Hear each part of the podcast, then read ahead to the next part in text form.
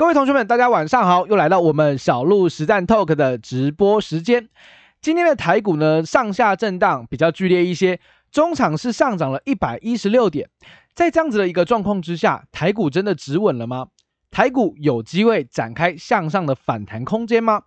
今天的直播内容呢，小鹿除了会跟你分享我对于大盘指数的观点之外，我们今天的主题叫做五月份的易涨股的清单，干货资讯大分享。现在这一呃这一集直播的时间是在四月二十八号的晚上八点二十六分左右。那这个时间点，也就是所谓的四月底，呃，即将迎来五月初。在这样子的一个关键时间之下，我们应该要去留意的是，五月份有什么样的个股，有什么样的行情，应该更加值得同学们留意。那这就是我今天要跟大家分享的主题：五月份的易涨股的清单。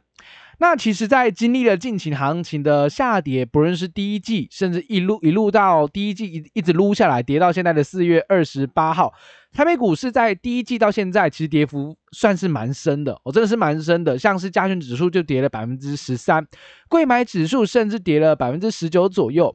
在这样子的一个状况之下，其实我们要借助大数据的力量来去辅助我们。告诉我们什么样的产业在特定月份具备有比较强大的利基性？那这就是我今天想要跟大家分享这个主题的初衷。那么，如果呢，你已经准备好开始今天的内容的话呢，那我们就开始喽。如果你是第一次来我们直播的新同学哦，你可以先点一下小鹿的头像进去追踪一下小鹿的报道同学会的账号，我会在我的账号里面分享每日的盘后的观点，那同时还会有一些干货资讯的分享啊，或者是我的一些投资经验的分享等等，所以有兴趣的同学们要记得去追踪小鹿哦。好的，那我们就开始今天的内容啦。那今天内容一样老样子哦，先帮大家把我们今天要讲的主题，我先帮大家梳理好今天的脉络。今天我会讲三件事情。第一件事情一样老样子，就是我们的日常的行情的解读。今天盘面上有什么样的特色？有没有什么样的特性？有没有什么样的产业个股跳了出来？这第一个事情哦。那第二件事情呢，我们会透过五月份的历史数据回顾，帮大家留意一下最近十年以来五月份都有什么样的产业特质，什么样的个股，什么样的产业特别容易上涨。这个是五月数据回顾第二件事情。那第三件事情也是最后一件事情，则是易涨产业的精选个股的探勘，会跟大家分享一些我其实之前在我们的直播节目当中就跟大家提醒过的个股，来去做一下回顾跟呃一个提示哦。好的，那我们赶快来进行今天的这个呃内容吧。首先第一个，今日行情的解读，我们先来看下今天的大盘指数，哎，今天大盘指数涨了一百一十六点，成交量是两千六百二十四亿，收在一六四一九。那涨了一百多点，不知道同学们有没有深刻的感觉？诶，真的有涨一百多点。除非你手中有那种呃跌比较深的电子股或半导体的股票，我想今天你的感受应该是比较深的哦。因为今天最主要反攻的要角是谁？今天反攻的要角叫 IC 设计，叫做半导体哦，叫半导体。所以盘面上很明显，今天加权指数往上拱了一百多点，有一个重要的工程跳了出来。这个人是谁呢？这个人是。联电哦，联电，联电今天盘中是涨停板的，大家知道吗？如果你有在关注联电的话，昨天破底，今天拉到涨停板哦，非常非常强悍的表现。那为什么市场上的资金突然开始愿意去认同这种晶圆代工二线的龙头厂商呢？当然也是因为昨天其实联电跟联发科，我们这些科技巨头，我们的半导体巨头们都开了法说会。那法说会的。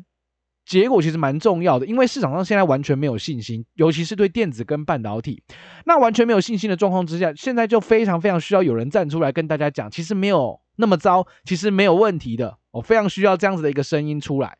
那昨天的联电跟联发科的法说会，基本上就扮演了这样子的一个角色。所以昨天的联电说了什么？诶，其实昨天的联电讲得很好哦，它的第一季的 EPS 是一块六一，创历史新高。然后呢，他也跟大家分享了，他公司派也说了，第二季会比第一季再更好，全年的营收成长率维持二十 percent 不变。显然市场上之前都担心很多什么啊，可能有一些趋缓啊。或者是呃，可能会有一些产能利用率没办法满载的状况出现，那这些杂音基本上都被昨天的联电的公司派高层给否认了。目前来看，今年就是满单，订单已经看到明年，产能的利用率也是满载的，所以基本上公司的单子还是满满的状况，没有外界所传言的可能会有掉单的疑虑啊，可能会有一些呃降价的疑虑。甚至还有一些外围的法人也是都在预期说，台积电跟联电在第三季的时候，晶圆代工又能够重启一波涨势，这是呃法人所预期的。OK，所以看起来联电涨得不错，今年的 EPS 法人基本上现在都在估六到七块钱。那你看现在联电四十八块，诶啊，本益比也不到十倍，也是非常非常低估的股票，所以市场也发现了，真的太低估了，所以今天直接给你拉到涨停板的一个呃行情哦。那实际上。我觉得它一个非常重要的重点是什么？你知道吗？其实我觉得非常重要的重点是它让市场知道，原来台股还能反应利多啦。哦，台股真的还有能力去反应利多，什么意思？之前台电的法说会不是也讲得很好吗？哇，跟你说第二季一样比第一季更好，然后今年的成长幅度、资本支出什么都没有改变，而且今年的 EPS 甚至上调，法人上调到三十三到三十五块钱。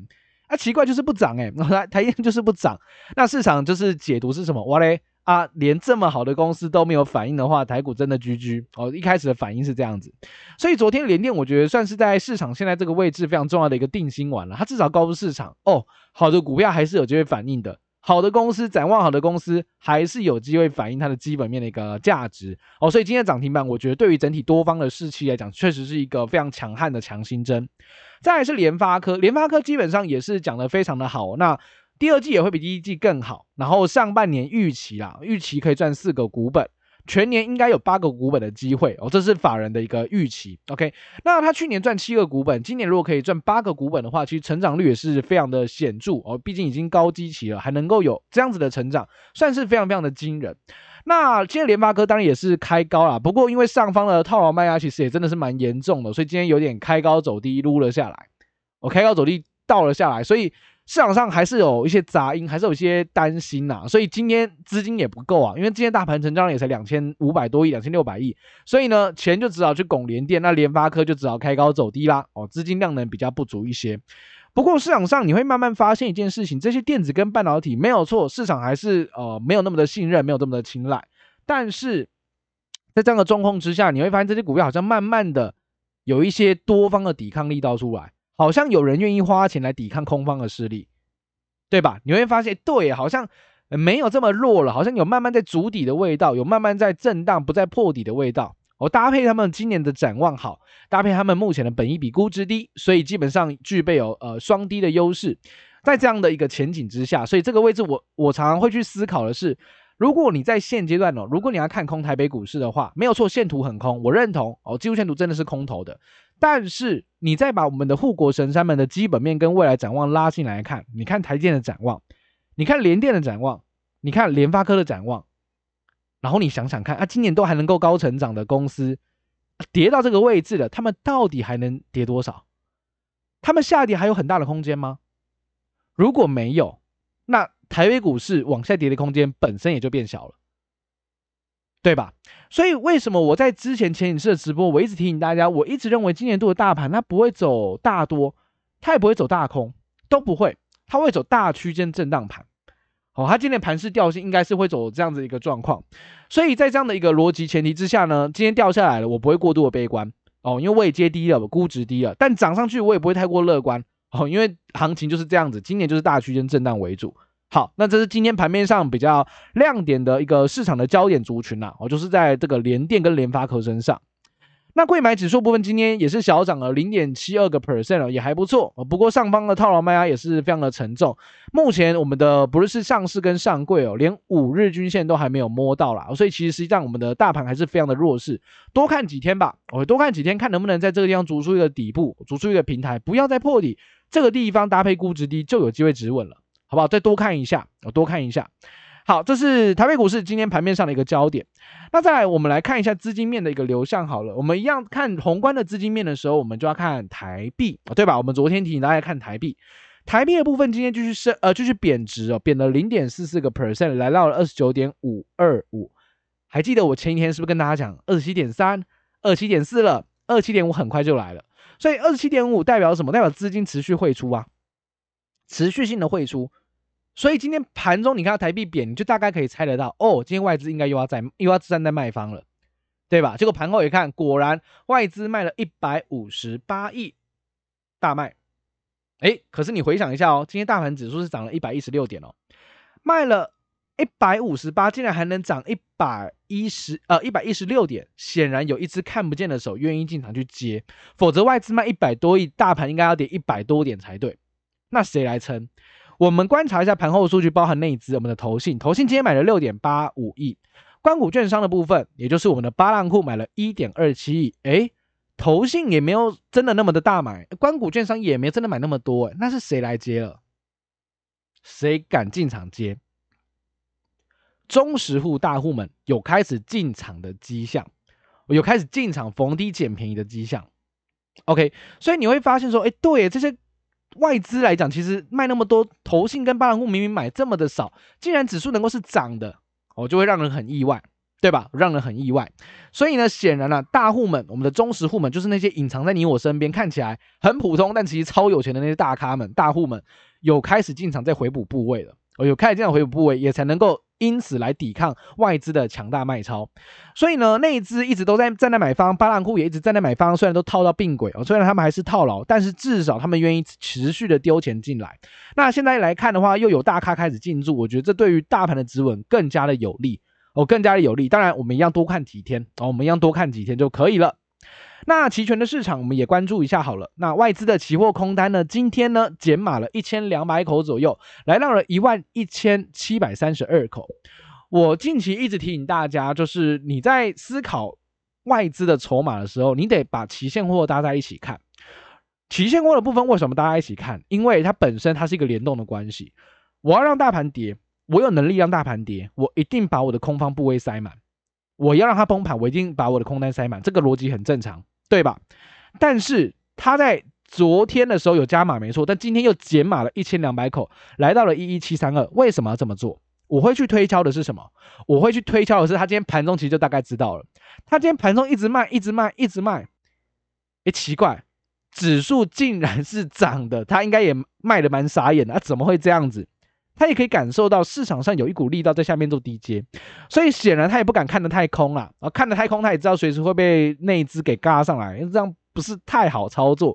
所以呢，他本身这个地方就有做一些减码的动作。OK，这是蛮长。呃，我从这样子的逻辑这样顺下来，我去推理，他大概是这样去思考的。所以为什么他不愿意去把空单塞到两万口、三万口？如果真的要让盘崩盘，他早就做了。显然他没有。显然他没有，所以没那么悲观哦，真的没那么悲观。我的想法是这样子。那今天盘面上的抗跌的产业在哪里？抗跌的产业在电线电缆族群哦，就是像华兴，哇，华兴又涨停板，那那种个股真的很鬼哦，非常非常的彪哦，非常非常的彪悍。然后还有 IC 设计，诶，IC 设计好久没有看到成为今天盘面上比较强的产业了哦，联发科涨了起来，就带动了 IC 设计出现了一些反弹。还有面板族群也是跌升反弹，然后还有像食品、光学镜头跟 IC 制造等等，都是盘面上今天比较强势的族群。你很多都很久没看到了 IC 这一块的，很久没有看到他们了。弱势族群的部分是在 PCB 的材料哦，上游的材料，还有像百货啊、航运跟自行车产业等等，都是今天盘面上比较弱势的族群。好，这是盘面上我们今天能够关注到的一些行情的亮点跟强弱势的族群以及资金的流向，跟同学们做一下呃每日的更新跟分享。好，那我们看完了今日行情之后呢，我们赶快来看一下我们今天的一个主轴吧。我们今天要跟大家报告的其实就是五月份的易涨类股的清单。好。那同学们，如果你有在关注我的报道同学会账号的话，其实我在四月份，应该说三月份底、四月份初的时候，我也分享过一份，我也分享过一份四月份易涨的类股。大家还记得四月份易涨的类股有哪四个吗？有没有同学有印象？第一个是什么？第一个是食品，对不对？然后再还有什么？还有光电，还有水泥，还有塑化，对吧？那显然这个四个族群当中，在这一波的行情下杀。行表现的最抗跌，表现最好的是哪一个？当然是食品。好，当然是食品。食品它在四月份的易涨的呃上涨几率是最高的，所以在大数据的支持之下，食品股就成为了这一波下跌当中相对抗跌的族群。所以为什么我们要回顾历史？为什么我们要根据统计学的累积数据告诉我一些结论？因为这背后都有一些历史渊源。比如说每一个四月份都有什么样的产业旺季，都有个产业的循环。所以我们用数据就看得到了。这件事情，你不用去 Google 找新闻，你不用去呃做主观的分析跟联想，因为数据有的东西，我们就赶快拿起来用就可以了。这就是我非常喜欢数据分析的一个呃一个状况哦。那五月份的历史回顾的话，有哪几个产业也同样具备有上涨的优势呢？我今天要跟大家分享，就是我去统计了一下，二零一二年至二零二一年，也就是最近这十年的过程当中，我们发现历年来啊，五月份都有部分的产业真的是相对强势，而且它不只是上涨几率高，平均涨幅也相对强悍。那代表说它除了上涨几率高之外，还特别的强。那这样的族群跟产业，你要不要留意？当然要啊，尤其大盘现在迷迷茫茫，你当然要看看大数据环境之下什么产业是比较有利的。OK，好了，那我们就不不卖关子哦，赶快来跟大家分享第一个。哦，第一个我要跟大家报告的产业，上涨几率八十 percent 最高的哦，八月呃五月份上涨几率最高的八十 percent 的这个类股是哪一个？只有一个族群，这个族群叫做食品类股。哇，小路，难怪现在食品股这么的强，今天食品股也超强了，大家有没有感受到？那么今天食品股都超强啦啊？啊，为什么？因为五月份它它本来就比较容易上涨，四月份比较容易上涨的叫做食品，大家知道吗？五月份我 view 了一下，第一名也是食品股，偷偷再补充一个，六月份上涨几率最高的还是食品股。哦，张，你有没有提起你对食品股的兴趣了？有吧？四五六月都是它的季节啦，哦，都是它的局，所以食品股的部分要多加留意。这个类股在五月份除了上涨几率高达百分之八十之外，这一个产业的平均涨幅，平均的涨幅哦，二点九个 percent，什么意思？就是如果你食品股不知道该怎么挑，你随便设飞镖设个三档五档，average 来看应该是有二点九个 percent 的报酬率。那如果你再稍微筛选一下。我再稍微筛选一下可能找筹码比较好的，你可能找基本面比较好的，或者是有题材的，那会不会比二点九个 percent 高出非常的多？当然会，因为它是 average 的概念，它平均值的概念。OK，所以在这样的状况之下，我第一个跟大家分享的就是食品类股，类股的平均涨幅也是第一名。所以五月份你真的想操作短线的话，我认为食品股你就是看它，而且主观上你有没有一些想象空间？有啊，现在不是高通膨吗？现在不是物价齐涨吗？食品股的涨价，我在我的直播节目一直提醒大家，它是少数非常有把握把这个成本的涨价转嫁给消费者一个非常重要的产业，因为它有能力。怎么说？五十岚变六十岚了，大家还是会买，对吧？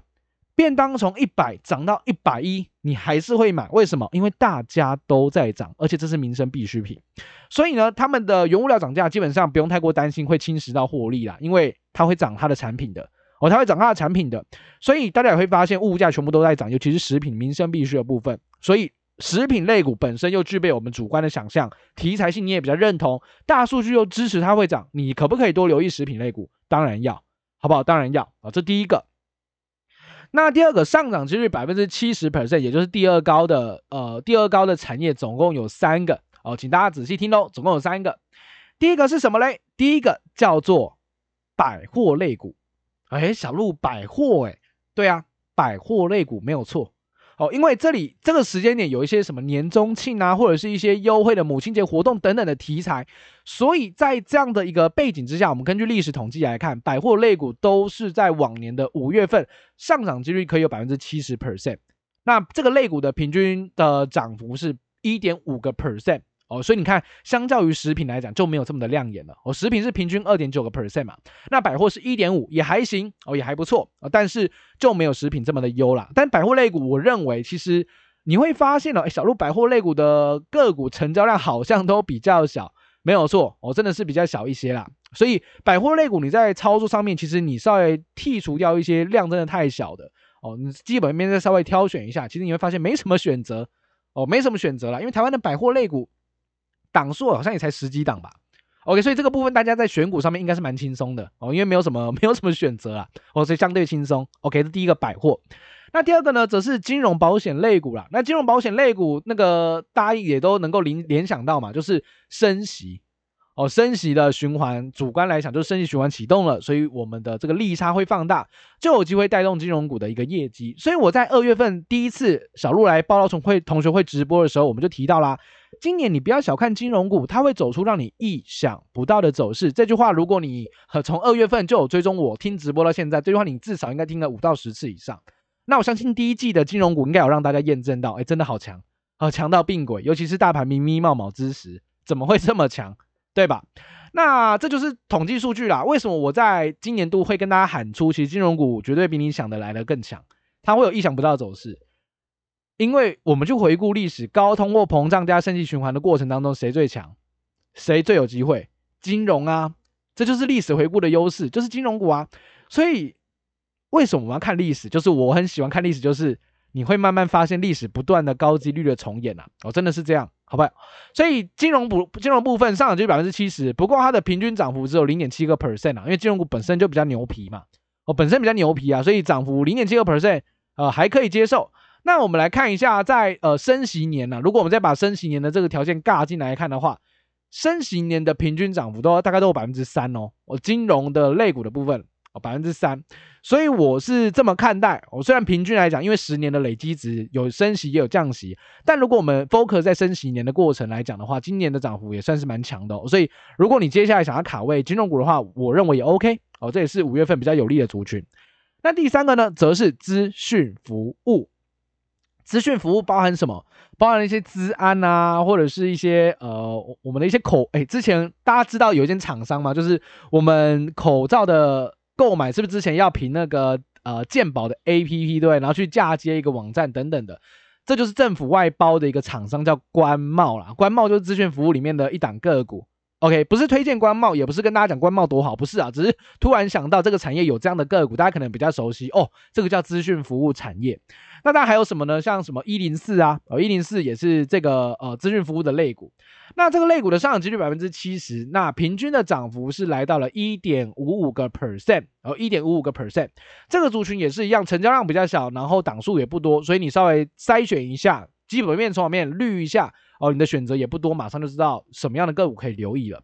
OK，所以呢，我们根据五月份的历史数据探勘呢、我帮大家总结一下啦，你就关注四个族群：食品、百货、金融、资讯服务。你看这四个就可以了。首选就是食品股。好，食品股，主观、客观、题材、统计学上面都告诉我们，食品是比较有机会的。OK，好，那这是我今天要跟大家报告的第二个重点了，所以你大概知道了。OK，小路，所以我们接下来五月份如果要布局或要选股要操作的话，四个族群去做 search 是比较有效率的，没有错，这就是你听到这边得到的一个结论了。那我们来到今天的最后啊，我们要讲第三点呢，议长的产业精选个股的一个探勘哦。那其实这些我要分享的是，我之前其实就已经跟呃同学们报告过，也跟我们的 app 的同学分享过的相关个股。我要让大家来去 review 一下，那这些个股还能不能值得留意呢？我们一起来看哦。像是在呃三四月份的时候，我们都有撰撰写相关的 VIP 的文章给我们的 App 的同学去做学习。我们分享了低估的银行股，对吧？我们分享一个主题叫低估的银行股。我们也分享了这个呃原物料相关的族群，什么样的个股可以多做留意。那我们有谈到。第一个，我们现在讲金融好了。像金融部分来讲的话，我们的贴文里面，我们的文章里面，其实有讲到低档个股叫台企银。我相信同学们应该都有关注到台企银这档个股，因为它是一月份最应该不不好意思，不是一月份了，第一季最彪悍的银行股，它的涨幅是三十 percent，是整个银行股里面排名第一名的。诶，那小路，你为什么可以选到台企银这档个股？对吧？我相信同学们应该对这个是比较有关心跟兴趣的。那当然，你要去锁定一个产业个股的时候，你一定要去注重一件事。小像小鹿自己本身选股，我会注重什么？我会注重基本面啊，我会注重基本面啊。所以你去看它台企银哦，它的呃三月第一季，它去年第一季赚了零点一五块钱，对不对？它今年公布前两前两个月份，一月跟二月就赚了零点二八。啊，去年第一季只有零点一五。很明显的，今年第一季应该会是去年同期的翻倍成长，所以股价为什么涨第一名？因为基本面好，哦，因为基本面成长幅度惊人，所以我们当初哦，根据呃小路的一些进阶筛选，就发现它有这样的特质，所以就跟我们的同学们做一个分享。所以呢，你也会发现一件事哦，现在五月呃四月底五月初了，对不对？快到这个时间点了。我们刚刚提醒过大家，金融保险这个产业上涨几率百分之七十，所以你看哦，你把台企的法人筹码打出来看。